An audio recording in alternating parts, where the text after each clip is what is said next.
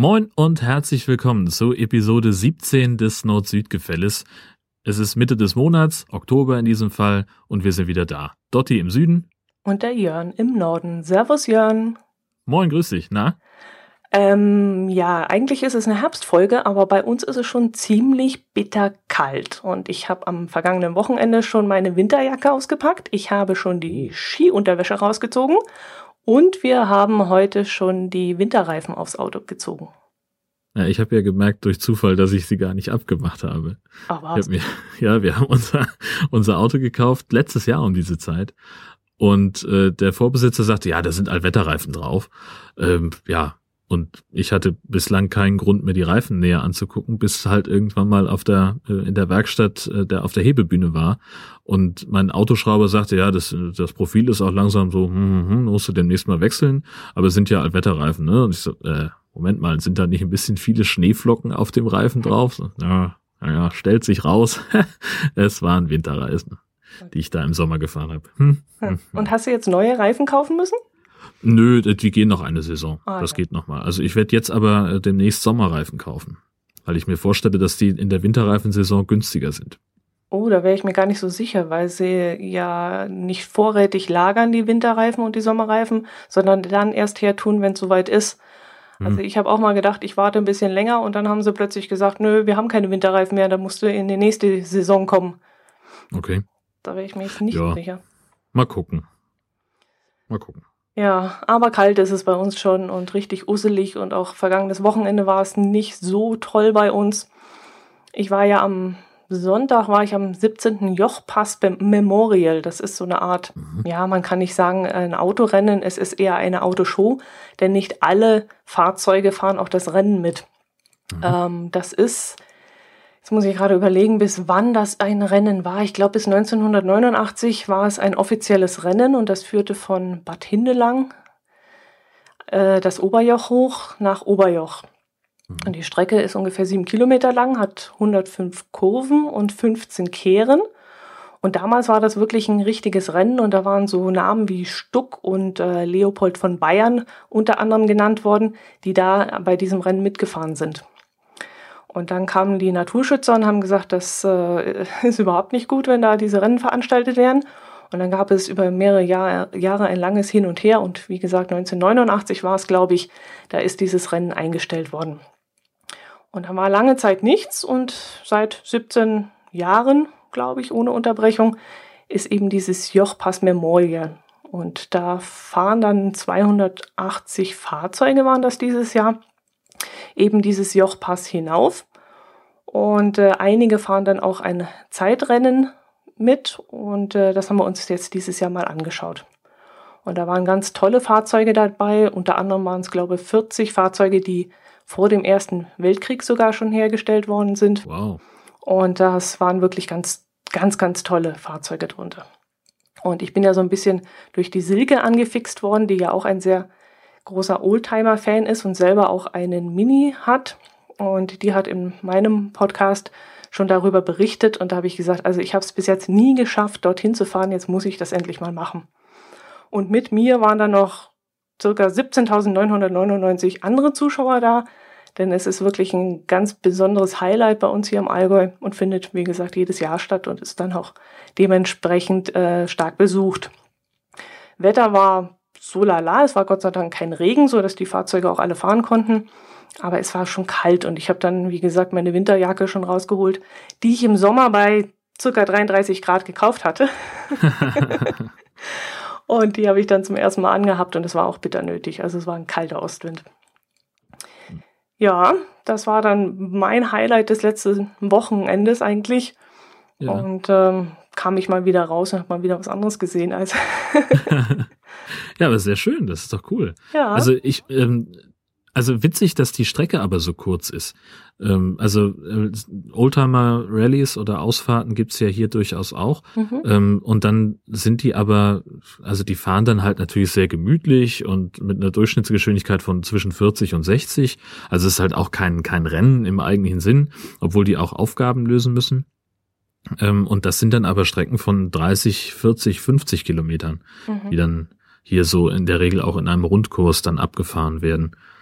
Das ist ganz spannend. Ja, ja, das ist halt, trotzdem sind es 400 Höhenmeter, das ist ja auch ein Pappenstiel. Ja. Und ähm, äh, das, das, äh, das Zeitfahren ist zum Beispiel so, die müssen eine gewisse Zeit im ersten, in ihrer ersten Fahrt vorgeben.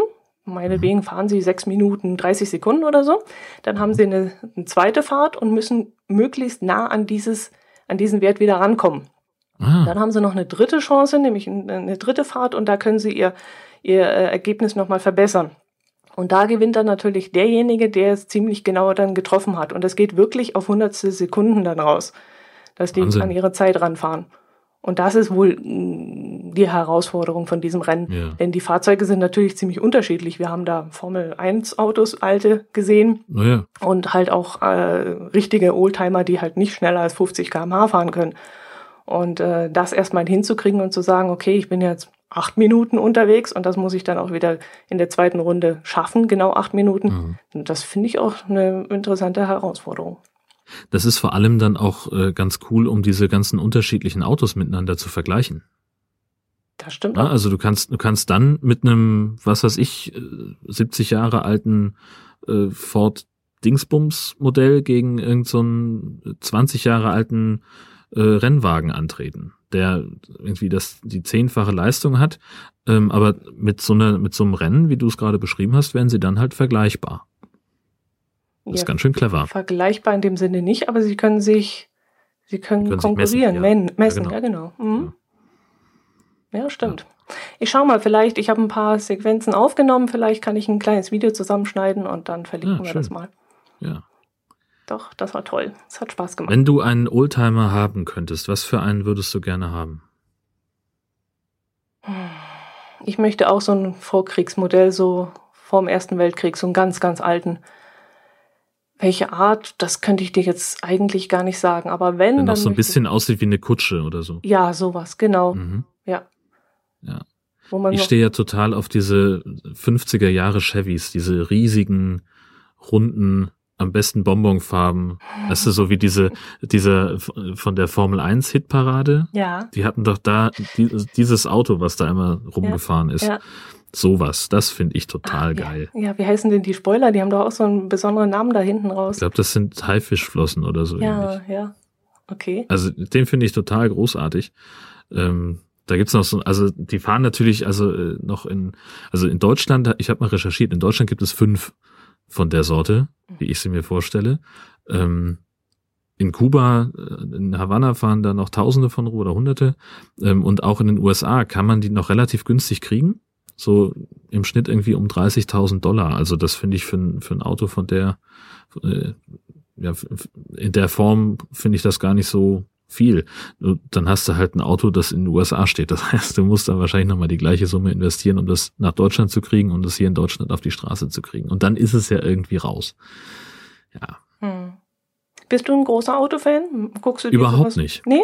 Nein, überhaupt nicht. Also ich nein, also ich war schon mal bei bei so einer Oldtimer Ausfahrt und äh, weil die starten dann halt alle so vom Marktplatz oder machen dann ähm, auf dem Marktplatz eine Station oder haben da irgendeine Geschicklichkeitsprüfung, das gucke ich mir dann schon mal gerne an, aber jetzt so, dass ich ähm, nee, also ich mache auch an meinem, Augen, an meinem eigenen Auto nur das Allernotwendigste. Also ich erinnere mich, dass früher mein, mein Schrauber, mein Werkstatt-Heini immer mit mir geschimpft hat, dass ich noch nicht mal nach dem Öl geguckt habe. ähm, das könnte man ja wohl erwarten. Äh, nee, also das ein Auto ist für mich in erster Linie ein Gebrauchsgegenstand. Ähm, trotzdem, manche Oldtimer möchte ich gerne haben. Mhm. Einfach so. Ich wüsste nicht, was ich damit machen sollte. Denn fahren würde ich sie wahrscheinlich noch nicht mal. Hm. Keine Ahnung. Also ich, ich gucke es mir immer gerne mal wieder an. Wir haben ja in Wolfsburg auch das Fritz B. Busch Museum, wo die alten, äh, wo er alte Autos äh, gesammelt hat. Da musste ich mal als Kind sehr oft hin, weil mein Vater auch so ein Oldtimer-Fan war und dort auch viele Autos standen, die er auch irgendwann mal gefahren ist natürlich. Ähm, auch so, wenn so Stars in Cars in, in Stuttgart ist und man mal so Rennwagen sehen kann oder jetzt, wie wir gerade im Urlaub waren, sind wir durch Zufall da am Nürnberg, Nürburgring hingekommen. Mhm. Und da war gerade so eine, ich glaube, das hieß Renault Familientag. Und da hat man dann auch mal ein paar Rennwagen sehen können. Und das mag ich dann schon, da schaue ich mir das gerne an. Ob ich jetzt einen haben wollte überhaupt, was ich damit anfangen würde, wenn ich einen bekommen würde, ich glaube eher nicht. Aber mein Herz allerliebster, der wäre da wahrscheinlich ganz schnell dabei und würde gerne so ein Ding haben wollen. Aber da gehen unsere Interessen dann doch ein bisschen auseinander. Er kennt auch alle auswendig, kann mir sagen, welcher Typ das ist, welcher Jahrgang und so. Und da kenne ich mich doch zu wenig aus. Nee, ist nicht so mein Ding. Ja, ja. Hier das Gleiche. Also da bin ich, nee, wüsste ich jetzt auch nicht. Also ich weiß von dem einen, den ich, den ich so toll finde, das weiß ich, das ist irgendein Chevy 56er irgendwas. Aber das ist dann auch schon alles. Also ja, mehr als das weiß ich auch nicht. Dann glaube ich, dann lassen wir diese tollen Autos lieber denen, die damit wirklich was anfangen können. Das ist wahrscheinlich das Beste, genau. du hast auch Urlaub gehabt? Ja, wir haben endlich mal äh, eine schöne lange Tour mit unserem Wohnwagen gemacht. Mhm. und äh, wir sind nach nach Amsterdam gefahren, also grundsätzlich nach Holland. Und Amsterdam war so das das große Ziel, wo wir, wo wir gesagt haben, da wollen wir mal hin. Ähm, und das war das war tatsächlich sehr toll. Wir hatten einen ganz klasse Campingplatz, äh, Seeburg heißt der, ähm, fast also irgendwie fast direkt in der Stadt, Viertelstunde ähm, war man da im Zentrum und äh, ganz tolle Atmosphäre da, so ein bisschen wie so ein, wie so ein Backpackers-Hostel, nur als Campingplatz. Fand ich richtig cool. Ähm, und ja, Amsterdam ist eine schöne Stadt. Äh, da werden wir sicherlich auch nochmal hinfahren und hoffentlich dann auch mit bisschen besserem Wetter. Wir waren knapp zwei Tage insgesamt dann wirklich in, in Amsterdam und hatten die ganze Zeit Regen. Und dann so am Abreisetag, da war dann strahlendster Sonnenschein, da war es richtig schön. Und dann sind wir auch nur weiß ich nicht, anderthalb Stunden gefahren Richtung deutsche Grenze und haben dann da nochmal in Löwaden, ähm, haben wir nochmal Station gemacht, eine Nacht und haben uns da nochmal ein bisschen umgeguckt, um einfach das, das schöne Wetter nochmal ein bisschen auszunutzen. Und Löwaden ist ein klitzekleines bisschen wie Amsterdam in klein. Nicht ganz so international, nicht ganz so, nicht ganz so stark bevölkert und auch nicht so touristisch erschlossen, also nicht nicht so stark. Also merkt man zum Beispiel daran, ähm, dass du in Amsterdam, egal wo du hinkommst, sagst irgendwie was, dann also selbst ich habe immer versucht, so mein mein bisschen Holländisch dann auszupacken. Ich kann auf Holländisch zumindest darum bitten, ob wir das Gespräch auf Deutsch fortsetzen können. ähm, und die Leute äh, haben dann in der Regel eigentlich geantwortet, ja, können wir machen, aber mein Englisch ist eigentlich besser und ob das in mhm. Ordnung wäre. Mhm. Ähm, und da waren auch sämtliche Speisekarten in den Restaurants, die waren alle mindestens zweisprachig. Also hast dann einmal auf, auf Niederländisch und einmal auf Englisch die, ähm, die, die Speisen gehabt und konntest dir das also dann so viel besser herleiten. Das hatten wir in Löwaden nicht, da gab's halt einsprachig und dafür konnten die Leute besser Deutsch, das war dann ganz gut. Aber es hat dann auch wieder nicht gereicht, um die Speisekarte zu erklären. Das ist natürlich ein bisschen spezielles Wissen. Mhm. Und so mussten wir dann also viel mit Google Translate arbeiten und ähm, da waren wir ganz froh, dass es dann häufig kostenloses WLAN gab, damit das auch möglich war. Mhm. Und habt ihr was in ähm, Amsterdam angeschaut? War da in Museen und sowas?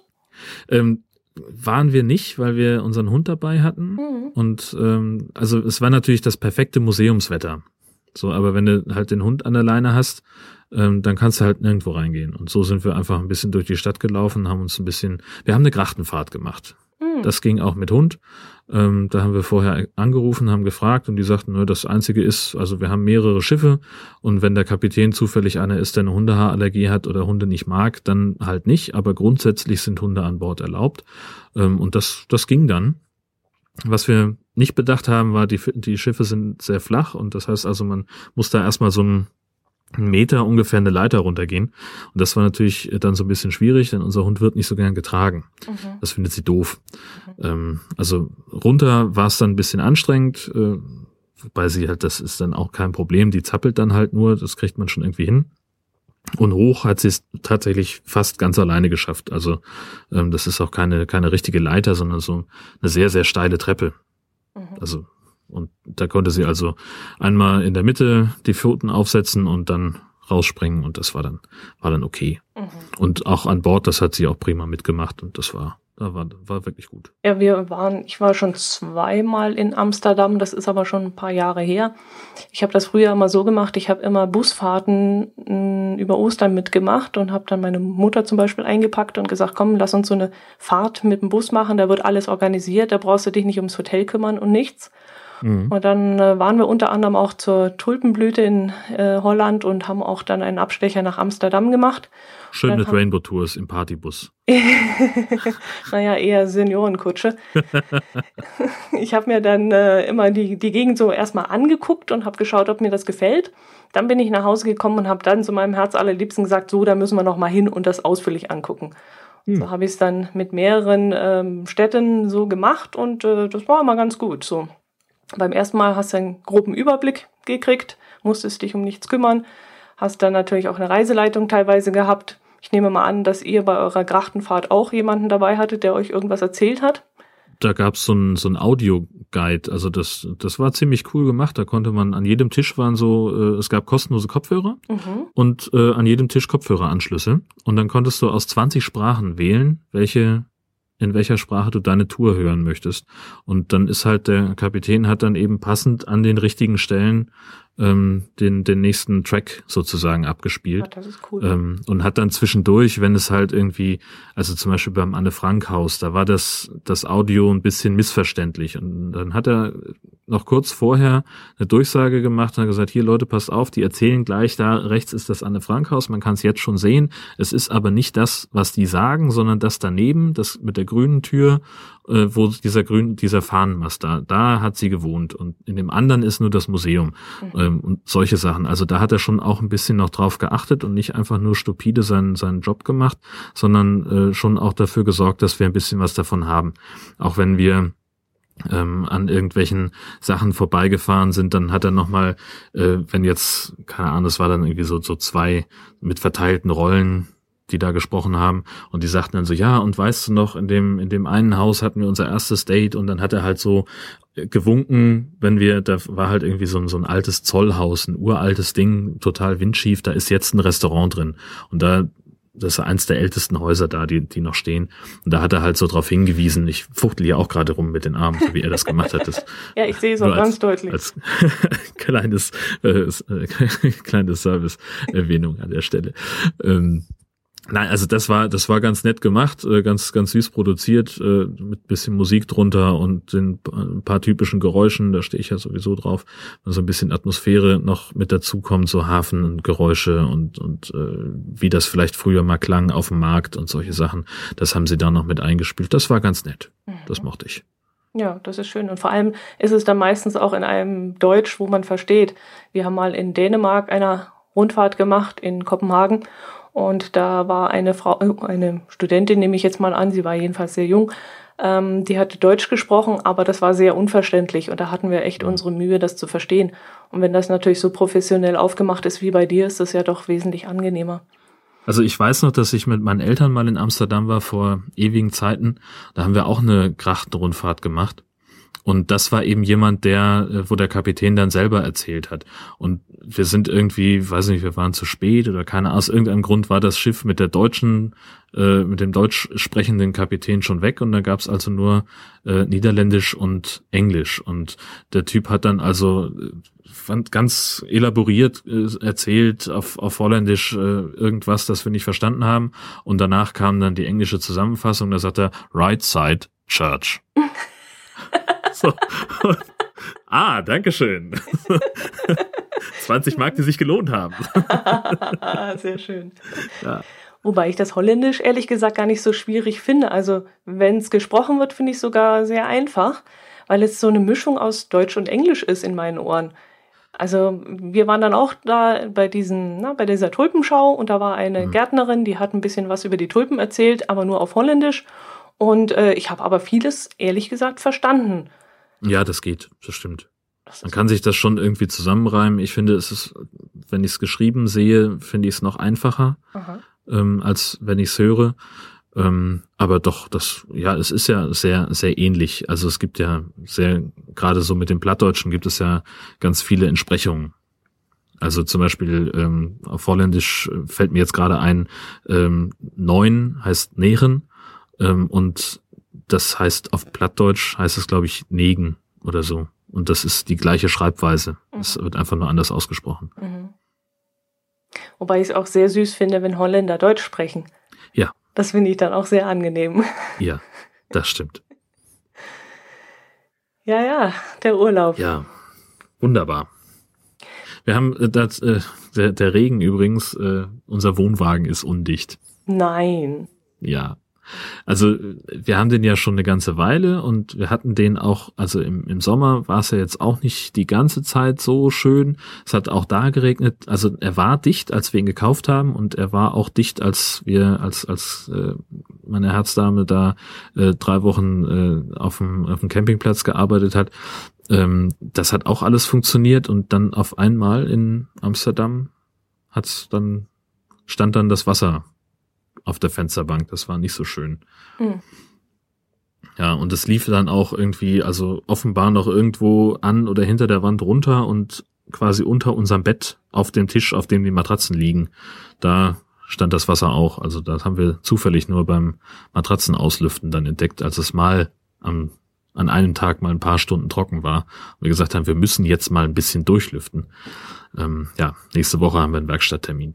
Ah ja, okay. Weißt du schon, was an Kosten auf dich zukommt? Nein, die müssen ja erstmal finden, wo das Leck ist. Ach so, okay. So, also wir haben jetzt, wir ziehen ihn am Montag dahin und die haben schon gesagt, sie haben gerade wahnsinnig viel zu tun, weil natürlich jetzt auch ganz viele auf die Idee kommen, den über Winter nochmal in die Werkstatt zu tun. Ähm, das heißt, er wird dann da ein paar Wochen wahrscheinlich oder Tage bei denen rumstehen ähm, und dann werden sie es reparieren und dann müssen wir mal gucken. Hat der Vorbesitzer keine Dichtheitsprüfung machen lassen?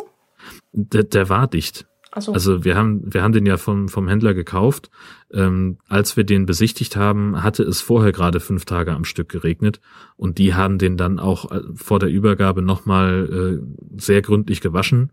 Da war auch drin alles trocken und diesen Sommer war meine Frau ja schon auch hat ja eine Zeit lang quasi da drin gewohnt, wo es dann auch mal regnete und auch da ist uns nichts aufgefallen. Also das mhm. so. kann jetzt sein, dass da vielleicht irgendeine vielleicht Dichtung so die letzten paar, weiß ich nicht, Dichtungsmoleküle dann verloren hat, die da noch mhm. das mhm. zusammengehalten haben. Mhm. Keine Ahnung. Also ich dachte, ihr hättet es jetzt erst bemerkt, nach, nachdem ihr dann Zeit hattet, mal länger drin zu bleiben und euch das genauer anzuschauen. Ja, also vielleicht ist das auch schon länger und uns ist es halt jetzt erst aufgefallen. Keine Ahnung. Ähm, aber das gefühlt würde ich sagen, war es jetzt, ist es relativ frisch. Mhm, mh. Dass jetzt halt undicht geworden ist, obwohl das auch irgendwie komisch klingt. Mhm. Ja, wir haben auch ein kleines Problem mit unserem Kühlschrank gehabt. Bloß wir konnten der Sache nicht richtig nachgehen, weil das immer sporadisch äh, aufgetaucht ist. Der Kühlschrank ist, als wir oben bei euch in Kiel waren, ähm, waren wir ja erst in Nähe von Bremerhaven auf dem Campingplatz, da war alles in Ordnung. Dann sind wir nach Kiel gekommen, dann ist der Kühlschrank plötzlich äh, kaputt gegangen. Der hat nicht mehr gekühlt. Mhm. Verdammt. Und dann haben wir schon angerufen und gesagt, was soll man denn machen? Ja, mach mal hinten die Abdeckung ab und zieh mal den Stecker, lass den zwei Minuten ausgesteckt und dann steck wieder ein. Also schon fast wie so ein Computerproblem. Ja. Steck mal einfach ja. den Netzstecker aus und wieder ein, dann geht das wieder. Haben wir das gemacht ja. und dann ging es auch tatsächlich wieder. Wir hatten keine Probleme mehr sind dann äh, weitergefahren. Ich weiß nicht, ob es im gleichen Urlaub noch passiert ist. Nee, wir sind dann nach Hause gefahren, haben es dann reparieren lassen. Da musste irgendein Modul ausgewechselt werden.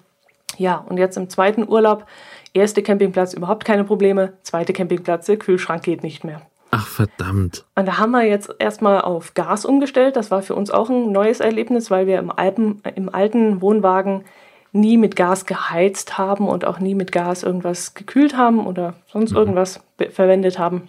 Weil ich von meiner Mutter so ein bisschen mitgekriegt habe, oh, Gas ist gefährlich, da ist uns schon mal was um die Ohren geflogen. Mhm. Und deswegen habe ich da immer die Finger davon gelassen. So, jetzt haben wir also den Kühlschrank mit Gas gekühlt und das hat auch wunderbar funktioniert. Und wir sind dann vom zweiten Campingplatz nach acht, acht Tagen abgereist. Und äh, der Campingplatzbesitzer präsentiert mir meine Rechnung und ich wundere mich, da haut irgendwas nicht hin. Und da hat er gesagt, Sie haben ein bisschen wenig Strom diesmal verbraucht, oder? Und dann ist es wirklich so, du sparst mit Gas wahnsinnig viel Strom. Also wenn du den Kühlschrank mit Gas kühlst, kannst du richtig Geld sparen. Mhm. Weil umgerechnet, ich habe mir das dann mal ausgerechnet, du kannst eigentlich, wenn du 20 Tage den Kühlschrank mit Gas kühlst, kannst du im Grunde mh, mm, zwei Urlaubstage sparen. Oh. Also das bringt schon was. Ja, allerdings. Äh, müsste ich jetzt mal, mal selber überlegen. Also ich weiß, dass wir bei irgendeinem Kurzurlaub, den wir mal gemacht haben, wo wir so ein, eine, zwei Nächte nur irgendwo gestanden haben, ähm, dass dann jemand sagte so, hm, haben Sie gar keinen Strom verbraucht? Und ich sage, doch, ja klar, Licht und Kühlschrank. Oh, dann ist der aber echt extrem sparsam bei mhm. Ihnen. Ähm, denn Sie haben ja noch nicht mal ein Kilowatt. Und so dachte mhm. ich mir, okay, so, na gut, das war dann halt wirklich nur eine Nacht in dem Fall. Mhm. Ähm, aber Vielleicht kann man da tatsächlich noch ein bisschen was sparen. Mhm. Muss ich mal ausprobieren. Ich habe mir gedacht, dass wir durch unsere ganzen Elektrogeräte, die man heutzutage hat, die Ladegeräte fürs Handy, fürs mhm. Tablet, fürs GPS, ja, für die Batterien, für, für alles Mögliche, dass man da so viel verbraucht. Aber das scheint gar nicht so viel auszumachen, sondern eher der Kühlschrank, der so viel verbraucht. Ja, ja. das, das äh, hätte ich mir jetzt auch gedacht. Also wenn irgendjemand Strom frisst, dann ist es bestimmt der Kühlschrank. Hätte ich nicht gedacht, ehrlich. Ich habe gedacht, es sind eher die Ladesachen, die man so jetzt heutzutage immer braucht oder glaubt zu brauchen. Ja. ja. Ähm, auf dem Rückweg übrigens aus Amsterdam haben wir dann endlich mal die, die Elbfähre ausprobiert. Mhm. Ähm, sind also von Cuxhaven nach, nach Brunsbüttel dann äh, rübergeschippert. Ähm, hat uns mit Wohnwagen 75 Euro gekostet. Mhm. Was ich schon ordentlich finde, muss ja. ich sagen. Ja. Ähm, also ist halt dann, also man, man kommt dann eben in den Lkw-Tarif, einfach aufgrund der Länge. Mhm. Ähm, mit dem Auto, mit einfach nur Pkw ist ein bisschen günstiger, das sind 25. Ähm, jeweils inklusive Fahrer. Das heißt also, eine Person ist da mit im Preis drin. Für die zweite Person ähm, zahlt man dann 4,50, glaube ich, oder 5 Euro, irgendwie sowas. Ähm, und der Hund fuhr kostenlos mit, was ich auch total angenehm fand. Ähm, aber das war total angenehm. Also ähm, wir haben, ja, wir waren relativ früh dann da, fast eine Dreiviertelstunde vor Abfahrt, konnten dann noch ganz bequem unser Ticket kaufen. Ähm, die Leute waren total freundlich da am, am, am Anleger. Ähm, da hieß das, ja, dann fahren Sie jetzt bitte da auf die Spur, acht oder neun, da wo LKW steht, da ist Ihr Platz. Ähm, und dann werden Sie eingewiesen. So, und dann sitzt, steht man halt da, dann dauert es eben natürlich eine ganze Weile, bis dann erstmal das Schiff anlegt und bis die anderen Menschen dann alle runter sind. Und dann kommen erstmal ganz viele andere vor einem dran, äh, bis dann die LKW-Spur ähm, drauf fahren darf. Und ähm, ja, dann waren wir relativ pünktlich sind wir losgefahren, haben dann aber ein bisschen mehr gebraucht als die veranschlagten 70 Minuten. Ähm, ja, und an Bord, das war eigentlich ganz okay. Ähm, da ist nicht viel los. Also da gibt's halt so ein, so ein Bistro-Restaurant, wo man irgendwie ähm, so im Hauptraum äh, gibt's dann belegte Brötchen und, und äh, Bockwürste und Kaffee und irgendwie Softdrinks. Und dann gibt's noch im die schreiben erste Klasse Bereich. Ähm, da ist dann halt einfach so ein bisschen Lounge mit Teppich und da gibt's dann auch Kuchen und sowas. Ähm, da durften wir aber mit dem Hund nicht hin, weil da eben Teppich war wahrscheinlich. Also mit Hund darfst du eben auf dem Schiff, auf dem wir waren, nur in dem, ja, in einem der, der, der Lounge-Bereiche, aber auch nicht ins Restaurant, ins, ins Bistro-Restaurant und natürlich in die Außenbereiche. Und das war an und für sich ja relativ unspektakulär die Fahrt. Ähm, also man fährt da halt so in der Schifffahrtslinie über die Elbe, noch ein ganzes Stück die Elbe längs Richtung Hamburg und dann biegen sie irgendwann ab, äh, so auf Höhe Brunsbüttel ähm, und kreuzen dann ähm, auf die andere Elbseite. Und äh, das stelle ich mir vor, also wir sind halt, äh, das war sonntags, da war nicht allzu viel Schiffsverkehr, aber unter der Woche stelle ich mir das schon ziemlich cool vor. Ähm, da ist ja doch ziemlich viel los an Schiffen und äh, ich glaube, da das könnte ganz ganz cool sein, wenn man halt Schiffsfan ist, also wenn man Containerschiffe mag, dann hat man da glaube ich eine ganze Menge zu gucken. Das kann ich mir gut vorstellen. Ähm, ja, Preise an Bord sind auch ganz okay. Für eine Flasche Selta habe ich 2,50 bezahlt. Belegtes Brötchen so um die drei Euro, also völlig normale Tankstellenpreise. Mhm. Ähm, ja, kann man, man kann natürlich aus sich seinen eigenen Proviant mitbringen, den wir sowieso im Auto hatten. Ähm, aber ich wollte es halt auch mal ausprobieren, ganz ehrlich, äh, wie das Essen da ist. Na, das war okay. Musste man da vorher reservieren oder kann man einfach hinfahren? Man kann einfach hinfahren. Ähm, es gibt aber so ein paar Abfahrten, die offenbar relativ beliebt sind. Also ich folge dem der Reederei auch auf Twitter und die schreiben dann ab und zu, übrigens morgen die 9 Uhr Abfahrt aus Cuxhaven ist schon zu 60 Prozent ausgebucht, jetzt noch schnell reservieren, wenn ihr mit wollt, ähm, oder eben ganz früh da sein. Ähm, also ist, ich würde einfach mal sagen, wenn ich jetzt regelmäßig fahren würde, dann oder bei der nächsten Tour also sprich, wenn ich von zu Hause aus losfahre, wo ich einen, einen, Drucker habe, mit dem ich mir ein Ticket ausdrucken kann, dann würde ich auch online buchen ähm, und hätte das Ticket dann schon dabei. Ähm, einfach weil's, weil ich dann ganz sicher sein kann, dass ich auch wirklich mitkomme.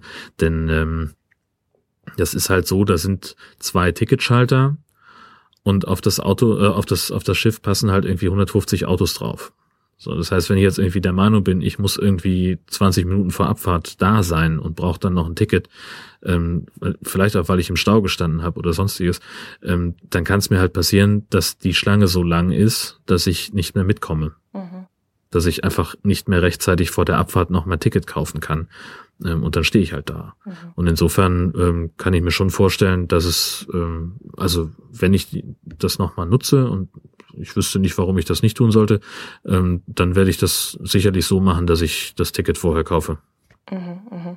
Hast du äh, jetzt gesagt, wie lange man da fährt? Ich habe das jetzt nicht mehr im Kopf. Ähm, geplant sind 70 Minuten. Mhm. Ähm, sie fahren, glaube ich, ein bisschen langsamer gerade, beziehungsweise das Anlegemanöver, das dauert wohl gerade noch relativ lang oder länger, als sie das gerne haben wollen. Ähm, weil das, also ja, der, der Weg zum Anleger, da sind so, das ist so eine Gasse zwischen so ein paar Dalben. Und da müssen sie halt ziemlich zirkeln, dass sie da, dass sie da durchkommen und da passend an dem Anleger ankommen. Ähm, also es heißt, dass sie das noch ein bisschen ausbauen und verbessern wollen, aber es gibt da noch keinen Zeitrahmen. Mhm. Was sind Dalben? Das sind die Pfähle da im Wasser. Genau, richtig, genau. Das sind so, ja, mhm. Pfähle. Mhm. Apropos Pfähle. Äh, ja. Ich habe noch was zu wiederholen oder besser gesagt nochmal zurückzugehen zu einem Thema, das wir letztes Mal besprochen haben. Ja, dann los. Mm, ich hatte dir doch von dieser Klosterstadt erzählt, die bei Meßkirch ja. gerade erstellt wird und ähm, aufgrund von alten Plänen wieder gebaut werden soll. Und da bin ich jetzt auf ein interessantes Video gestoßen, denn die Michaela von Michaelas Welt hat einen YouTube-Kanal und die war jetzt dort und hat sich das Ganze mal angeschaut und hat da äh, ein paar Sachen eingefangen. Und das fand ich so interessant, dass ich gesagt habe, das müssten wir eigentlich mal erwähnen. Wer sich dafür interessiert und unserem Beitrag da letztes Mal gelauscht hat, der kann da mal vorbeischauen. Ich werde das auf jeden Fall mal bei uns in den Show Notes verlinken. Mhm. Ähm, hat sie da auch irgendwie eine, eine Wertung abgegeben, wie, wie zufrieden sie damit ist? Ja, doch, es schien ihr gut zu gefallen. Sie war, sie hat sich wohl etwa ein bisschen was anderes vorgestellt, aber war dann doch ähm, sehr angetan von der ganzen Sache. Und was mich jetzt gewundert hat, und das war mir gar nicht so bewusst, das ist ja wirklich angelegt für die nächsten 40 Jahre. Das sollte ja relativ lang dauern, äh, mhm. bis dieses, diese Klosterstadt ähm, komplett erbaut ist. Aber andererseits ist es ja logisch, man hat ja damals gar nicht die Maschinen gehabt, die man heutzutage hat, um das alles zu bauen. Und mhm. äh, das war mir gar nicht so richtig bewusst geworden, als ich ähm, das damals gelesen hatte. Und sie hat das jetzt wieder ein bisschen genauer und detaillierter beschrieben und gerade die Bilder dazu waren natürlich irre interessant. Die Menschen, die da in äh, alten Kleidungen rumlaufen und mit den alten Werkzeugen hantieren, äh, das war so plastisch wesentlich besser. Also kann ich nur empfehlen, mhm. das mal anzugucken. Ja, ich äh, an mir ist tatsächlich äh, ein relativ kritischer Blog-Eintrag neulich vorbeigeflogen auf Twitter. Oh. Ähm, ich habe da nur mal so quer gelesen. Das ist von jemandem, ähm, wie nennt er sich denn jetzt wieder? Hiltibold nennt er sich. Mhm. Ähm, und der Untertitel von dem Blog heißt Wanderer zwischen Antike und Mittelalter. Also der scheint irgendwie ein bisschen was äh, mit der Zeit zu tun zu haben. Und der sieht dieses ganze Projekt relativ kritisch. Der schreibt also, ähm, also der kritisiert einerseits, dass es immer noch nicht gelungen ist, da äh, also aus den roten Zahlen rauszukommen. Ähm, und er schreibt eben auch, dass da ganz viele unpassende Materialien und Bauweisen verwendet werden, also wie zum Beispiel Kunststoffseile oder dass manche Sachen mit dem Bagger ausgehoben werden mhm. oder dass sie sich Steine liefern lassen, was sie eigentlich ja nicht wollten. Mhm. Und er schreibt eben auch über diese, diese, die, die Länge des Projekts, dass das eigentlich ursprünglich mal nicht auf 40 Jahre ausgelegt war, mhm. sondern auf 25 oder 30. Das habe ich jetzt gerade nicht so genau im Kopf. Mhm. Ähm, also da, da scheint sich ein bisschen, das scheint nicht ganz so rund zu laufen, schreibt er zumindest. Ähm, und er sagt auch, dass der Eintritt von neun Euro dafür ein bisschen hochgegriffen ist. Mhm. Ich kann es nicht beurteilen. Ich habe weder, also das ist das Erste, was ich da, abgesehen von unserer letzten Podcast-Folge äh, von, von mitbekommen habe. Ähm, aber gut zu hören, dass es auch eine andere Meinung gibt, wie äh, Michaela das offenbar in ihrem Video darstellt. Ich finde jetzt neun Euro, wenn das Projekt dadurch unterstützt wird, gar nicht mal so schlimm. Allerdings kann ich mir nicht vorstellen, dass da so viele Menschen äh, Interesse zeigen und da wirklich hingehen und äh, ja, dazu einfach beisteuern können mit ihrem Eintritt, dass die ganze Sache finanziert wird. Vielleicht haben sie da Probleme und, und deswegen haben sie vielleicht sich überlegt, das Ganze zu verkürzen. Man weiß es nicht. Naja, vielleicht machen sie auch einfach, also es, wenn man sich diesen Artikel durchliest, das muss ich auch sagen, das ist schon auch so ein bisschen, so ein bisschen, ja, so ein bisschen Korinthenkackerei. Mhm. Also das ist, also der hackt schon sehr auf den, auf den Fehlern herum, die da vermeintlich gemacht werden. Ähm, ich möchte das so auch jetzt nicht einfach nur unkommentiert stehen lassen. Also äh, da muss man, glaube ich, schon gucken. Ich kann mir schon vorstellen, dass man bei so einem Projekt auch mal den einen oder anderen Kompromiss eingehen muss, ähm, um das, weiß ich nicht, um vielleicht auch irgendwelche Bausicherheitsrichtlinien aus der heutigen Zeit zu berücksichtigen. Ich weiß es nicht. Mhm. Ähm, aber das ist auch etwas, das er hier kritisiert, ähm, dass also da weiß ich nicht, dass zum Beispiel ähm, ein, ein Kräutergarten, äh, dass da die Beete mit Steinen eingefasst sind und das aber eine Quelle gibt, auf die die sich äh, berufen, diese, diese Klosterstadt, die explizit von Brettern spricht und dass man also offenbar die Herstellung die, dieser Bretter, die ja mit damaligen Mitteln doch relativ aufwendig gewesen sein muss, dass man die halt scheute und dass man stattdessen halt einfach Steine genommen hat. Und sowas, also ja, mhm ja, kann man kritisieren, ob das jetzt dem Projekt wirklich abträglich ist, wenn da Steine sind. Mhm. Weiß Gut, ich nicht. Das vielleicht nicht, aber der Einsatz von einem Bagger, das würde ich jetzt schon kritisieren. Ja, klar. Das finde ich auch völlig legitim. Mhm. Das äh, soll ja da nichts. Also, wenn Sie sagen, wir machen das alles mit, mit Mitteln wie von vor 400 Jahren oder was, ähm, dann soll das bitte auch schon so sein, ja. richtig.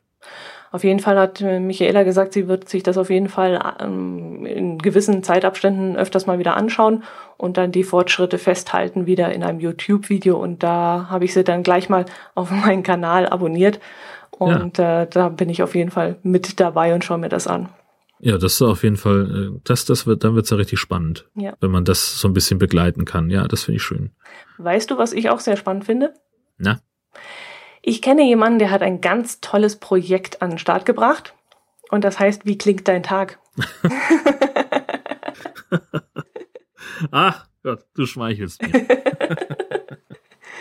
Erzähl mal davon. Naja, ich, äh, also ich bin halt jemand, der, ich, ich mag einfach Geräusche. Ich mag ähm, wie, wie Sachen klingen. Ich mag äh, so, ja, die, die Geräuschkulisse, die ähm, manchmal einfach so entsteht. Ähm, und, und ich habe gedacht, das wäre vielleicht ein ganz schönes Projekt für, für Blogger und Podcaster. Ähm, weil es gibt halt ganz viele Sachen, die mit Fotos arbeiten. Also das irgendwie den, den Picture My Day Day und den äh, diese zwölf von zwölf, wo man am zwölften eines Monats eben ganz viele Fotos machen soll, nämlich zwölf Stück, die so den, den eigenen Tag dokumentieren. Und es gibt auch den, was machst du eigentlich den ganzen Tag, Tag, das immer am fünften, ähm, wo man als Tagebuch aufschreiben soll in seinem Blog, was man macht. Aber es gibt eben nichts, wo sich mal jemand den Geräuschen widmet, die so um uns herum entstehen. Und das habe ich gedacht, das möchte ich gerne machen. Ähm, und das eben mit diesem Wie klingt dein Tag? Das ist, ich habe jetzt einfach willkürlich immer den achten des Monats ausgewählt. Und ich stelle mir vor, dass man halt ähm, ja einfach mal mit, mit offenen Ohren durch seinen Tag geht, einfach mal das, das Mikrofon mitlaufen lässt ähm, und mein Gedanke war eigentlich, dass man sagt, okay, also kann man sich ja überlegen, so was, was mache ich heute? Ich werde, also in meinem Fall war es halt, ich habe den ganzen Tag im Büro gesessen und habe Recherche gemacht und habe ähm, Sachen mir aufgeschrieben, habe Mails getippt und so weiter und so fort. Also wusste ich, mein Tag wird im Wesentlichen aus dem Geräusch meiner Tastatur bestehen. Und da habe ich einfach 30 Sekunden Tastaturklappern aufgenommen. Ähm, für mich reicht das schon als als repräsentativer Querschnitt äh, meines Tages, aber ähm, da gab es natürlich oder gibt es dann auch Leute, die halt wirklich einen versuchen, einen ganzen Tag mit Geräuschen zu dokumentieren. Du unter anderem. Ja, ich wollte gerade sagen, diese Leute bin unter anderem ich. so hatte ich das ehrlich gesagt auch verstanden, denn wenn du den Ausdruck, wie klingt dein Tag, der klingt bei mir ja nicht innerhalb von 30 Sekunden, wenn ich gerade irgendwas in der Tastatur eingebe. Und deswegen habe ich dieses Gerät, also mein Aufnahmegerät, einfach mal mitlaufen lassen, immer wenn sich irgendeine Situation bei mir geändert hat. Und ich habe damit angefangen im Urlaub, weil da habe ich die meiste Zeit. Aber ich muss ehrlich sagen, das war da schon recht kompliziert immer mhm. dran zu denken, dass man das Gerät mitnimmt und auch einschaltet. Ich mhm. weiß nicht, kannst du dich an Tamagotchi erinnern, wo man dieses komische Ei da immer ja. bedienen musste, füttern musste, gießen musste, keine Ahnung. So ja. habe ich mich an dem Tag gefühlt, weil ich habe jedes Mal, wenn ich irgendwas gemacht habe, hätte ich einschalten müssen. Mhm. Und ähm, irgendwann abends lag ich dann im Bett und habe gemerkt, ich habe nachmittags irgendwann nicht mehr eingeschaltet. Ich habe es ja. total vergessen. Also diese, diese Konzentration, das wirklich beizubehalten und äh, zu lauschen und zu denken, Mensch, das sind jetzt Geräusche, die würden so ein bisschen, ähm, ja, die Bilder im Kopf der Hörer anregen mhm. und zeigen, was ich erlebt habe an diesem Tag. Das fand ich irre interessant, muss ich ganz ehrlich sagen. Das hat irre Spaß gemacht, aber es war halt auch sehr anstrengend. Ja, man kann das ja beliebig aufwendig machen. Ne? Also so, so wie du es gemacht hast, ich war zum Beispiel beim Hören total äh, beeindruckt, dass du dir offenbar im Urlaub einen Wecker stellst. Die Idee würde ich ja gar nicht kommen. Aha. ähm, nein, also äh, klar, man, man kann auch einfach äh, also ich habe das ja auch schon mal gemacht als eine eigene Podcast-Folge, äh, nachdem ich äh, auf der Republika war. Ähm, wo ich jeden Tag äh, ungefähr eine halbe Stunde Podcast produziert habe und mich mit Leuten unterhalten habe und, und meinen Tag zusammengefasst habe und so weiter.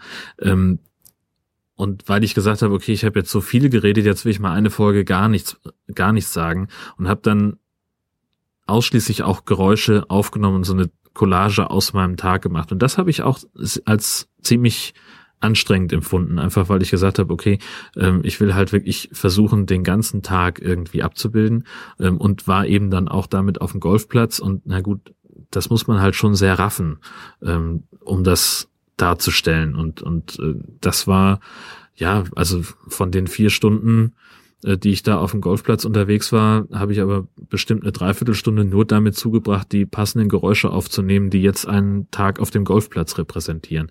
Ähm, ja, also wie gesagt, so viel Aufwand kann man treiben, aber ich möchte auch gar nicht die, die Hürde dafür fürs Mitmachen so hochhängen, dass ich sage, das muss jeder machen, sondern ich finde, wenn man es hinbekommt, 30 repräsentative Sekunden seines Tages zu dokumentieren, mhm. dann ist das schon ziemlich cool. Ähm, und es, es muss ja gar nicht unbedingt den ganzen Tag zeigen. Also ich fange jetzt auch nicht an, irgendwie, dass ich morgens äh, aufnehme, wie ich unter der Dusche singe oder sowas. Äh, oh, so, ja, genau. ähm, und äh, sondern ich gucke halt, was was mache ich heute den ganzen Tag und wo kann ich da sinnvoll mein Mikrofon mitlaufen lassen. Ähm, vielleicht werde ich das, also ich habe auch nichts dagegen, wenn jemand sagt, ich habe das irgendwie schon zwei Tage vorher aufgenommen und veröffentliche es nur dann am achten. Das ist ja auch völlig gleich. Also ja, wie gesagt, man kann es beliebig äh, aufwendig gestalten, diese ganze Geschichte, aber ich finde nicht, dass man das muss. Mhm. Wobei es dann ja auch schwieriger wird, wenn man den ganzen Tag aufzeichnet und das Ganze zusammenschneiden muss und vielleicht ja, gar nicht das Equipment dafür hat.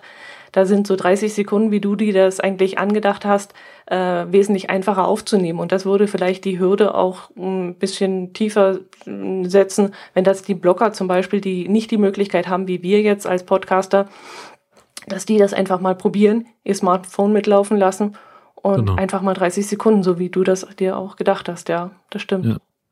Also vor allen Dingen, das ist ja dann auch wieder der alte Reporter-Grundsatz, je mehr Material du mitbringst von irgendwas, umso mehr musst du dich auch damit beschäftigen.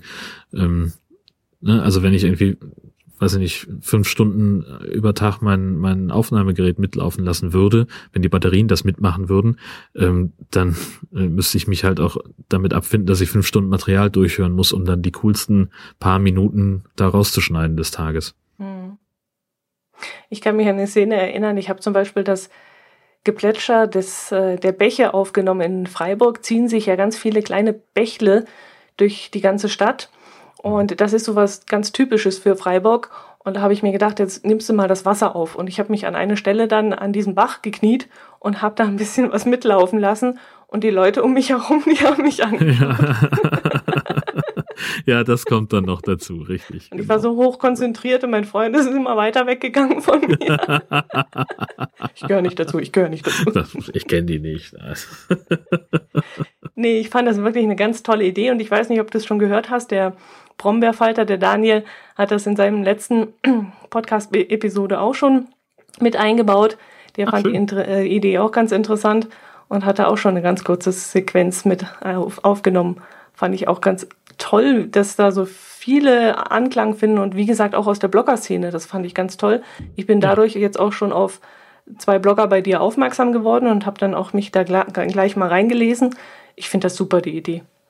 Ja, schön. Das ist natürlich auch so ein bisschen der Gedanke, dass dann auch eine, eine Vernetzung stattfindet, dass, ähm, dass, dass eben darüber man auch andere Blogs, Podcasts und so weiter kennenlernt, ähm, wo man halt sagt, okay, offenbar haben wir hier einen kleinen Überschneidungspunkt ähm, und vielleicht gibt's ja noch mehr. Ich gucke mir das mal näher an. Mhm. Natürlich, das hängt da auch mit zusammen. Mhm. Aber ab und zu ist es, ich muss es auch zugeben, es ist auch ein bisschen Voyeurismus von mir. Ich möchte eben auch wirklich gerne wissen, wie die Tage von anderen Menschen klingen. Ja, gerade wenn du so, so ein ohrgesteuerter Mensch bist, wie du mir erzählt hast. Ja, also ich äh, kann das tatsächlich, also dass ich, ähm, wenn ich mal ein bisschen Ruhe habe, dass ich irgendwo sitze und einfach nur zuhöre wie die Geräuschkulisse von irgendwas ist.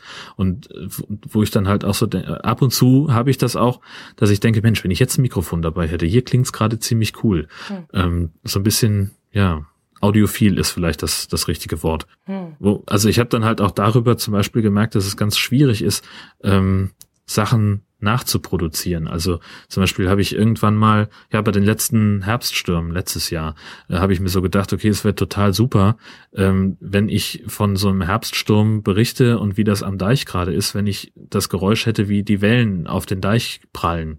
Und habe halt so gedacht, so wie dieses typische Wellengeräusch, so ein intervallartiges Rauschen ähm, ne, von, von Wellen, die angerollt kommen, irgendwann brechen und so weiter. Ähm, aber so klingt es ja gar nicht, mhm. sondern da sind halt ganz viele Wellen und ganz, die ganz kurz hintereinander brechen. Das heißt, du hast eben ein kontinuierliches, rauschendes Geräusch im Hintergrund, das so überhaupt nicht nach dem mehr klingt, das man sich eigentlich vorstellt und auch nicht nach dem klingt, was man da sieht. Das ist das Spannende daran. Mhm. Das ist, wenn man das Bild wegnimmt, bei ganz vielen Sachen klingt es völlig anders. Das finde ich cool. Mhm. Da muss ich mal drauf achten, weil ich bin gar nicht so ein ohrgesteuerter Mensch. Ich bin eher so jemand, der viel mit den Augen äh, aufnimmt. Ich kann mhm. zum Beispiel, wie du gerade vorhin gesagt hast, auch stundenlang irgendwo sitzen, aber ich schaue mir dann die Menschen an und beobachte mehr mit den Augen.